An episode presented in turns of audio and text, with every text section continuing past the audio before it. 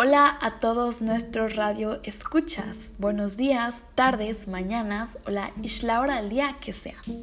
Aquí me encuentro yo, Nayara, pateando pared, lista para contarles un poco de lo que yo he aprendido sobre la estructura económica de la colonia con mi muy querida maestra Cassandra. Extraño a Cass, el coronavirus nos tiene distantes, pero ya la quiero ver y estar en su clase porque la necesito. Pon el periódico bajo tu hamaca por si refresca y trae tu agua de piña con chaya pa'l chisme. No es por nada, pero está muy bueno. Honestamente no estaba muy segura del tema que quería abordar en el podcast de hoy. Me encanta hablar sobre el tema de conquista, ya que siento que como persona tengo muchísimo que decir al respecto, pero por lo mismo también me causa como demasiada impotencia y dolor, por lo que opté no desgastarlos mucho con el tema de hoy. Bueno, ahora sí empezamos. ¿Cómo se llevó a cabo la estructura económica en la colonia? Bueno, para ello tenemos que tomar el punto de referencia de los españoles por un momento. Llegan los soldados y conquistadores y se topan con que en la península no existen fuentes de minerales preciosos como lo eran las minas. Entonces también se dan cuenta de que el suelo no cuenta con las mismas condiciones que en España. Por ello, malamente, decidieron tomar a la población maya como su fuente de riqueza. ¿Te imaginas lo que es el comprar, el explotar un mineral como una persona y considerarlos a los dos con el mismo valor? O sea, si tenemos una balanza, ponemos al mineral y, y a una persona. Es que no puedo, pero bueno, seguimos. Empezando por la encomienda. Esta consistía en recompensar a los soldados y conquistadores por los servicios prestados a la corona.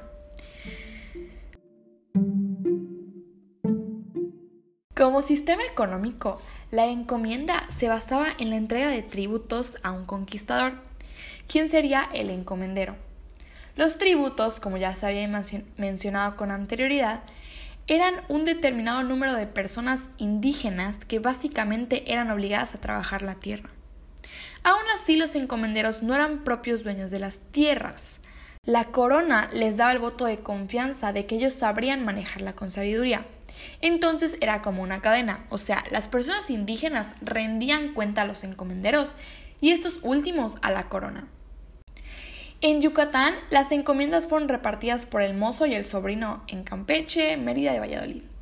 El problema de las encomiendas era que los encomenderos no estaban satisfechos con la cantidad de tributos recibidos por parte de los pobladores y alegaban además que el número de indígenas no era suficiente para retribuirles todos los gastos y servicios que habrían brindado a la corona.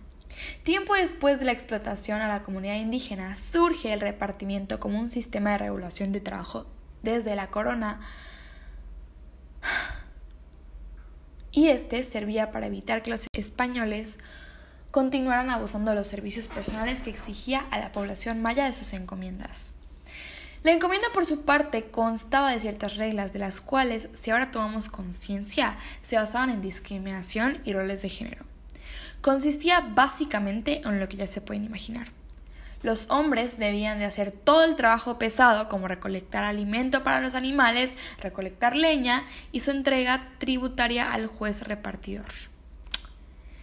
Por lo tanto, las mujeres debían de preocuparse por la molienda, hacer tortillas, limpiar la casa, lavar la ropa, tejido de mantas de algodón y transporte de agua. Obviamente era de esperarse que aún así los españoles no respetaran las jornadas laborales. Los mayas eran obligados a trabajar en horarios no establecidos, haciendo trabajos pesados como construcción de iglesias y casas reales. La vigilancia también era otro de sus trabajos extras. Ahora, hablando de la estancia, estas eran fincas ganaderas que surgieron durante 1570, debido a la necesidad de productos como la leche y la carne en la dieta de los españoles. Claro, los españoles estaban acostumbrados, como lo siguen en la, actualidad, a comer inmensidad de productos de origen animal, como cantidad de quesos y cortes de carne, salami, chorizo, entre otros. Y lo puedo notar de la familia de mi papá. Pero bueno, quienes poseían los derechos sobre las estancias eran los mismos encomenderos, por lo que establecían un monopolio sobre el mercado, utilizando tierras de realengo para satisfacción de la demanda y los terrenos baldíos para pastorear el ganado. Las estancias llegan a su fin en el año 1550, ya que las cosechas se perdieron en catástrofes naturales. La demanda era mucho mayor y se tenía que importar el maíz, el cual era su base de alimentación, a un precio muy alto. Después de las estancias surgen las haciendas maicero-ganaderas. Estas generaron grandes producciones de maíz y explotaron al ganado. Por ello se construyeron edificios de mejor calidad y se necesitaba mayor mano de obra. Las tierras de las haciendas se dividieron en tres. Las primeras eran dedicadas a la agricultura, las segundas a la ganadería y las últimas a las reservas, que eran espacios para que los trabajadores cultivaran sus milpas. Por su parte, había dos tipos de trabajadores. Primero se encontraban los trabajadores permanentes, vaqueros y mayorales. Se dedicaban al cuidado del ganado, vivían con sus familias en la hacienda y vivían endeudados con el patrón por diferentes causas. Se les conocía como peones acasillados. Y por último, los luneros, quienes explotaban las tierras de reserva para su autoconsumo. Pero ellos también eran obligados a trabajar un día sin salario. Siempre se buscaba el endeudamiento, al final las personas no tenían más remedio que emplearse en las haciendas para subsistir. Por ello, algunas comunidades indígenas comenzaron a abandonarse y a ser despojadas de sus recursos.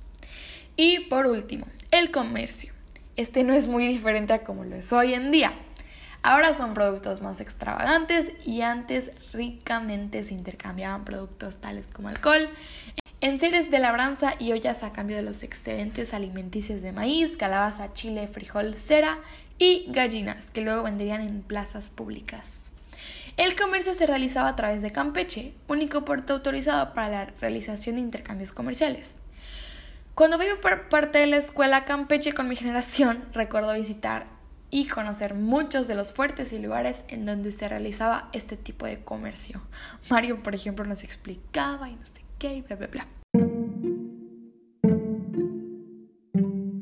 Para concluir con este podcast, me gustaría que se reflexionara una cosa. O sea, creo que sería utópico plantearse la idea de que problemas planteados en las situaciones anteriores son ajenos a nosotros hoy en día. O sea, literalmente sería utópico.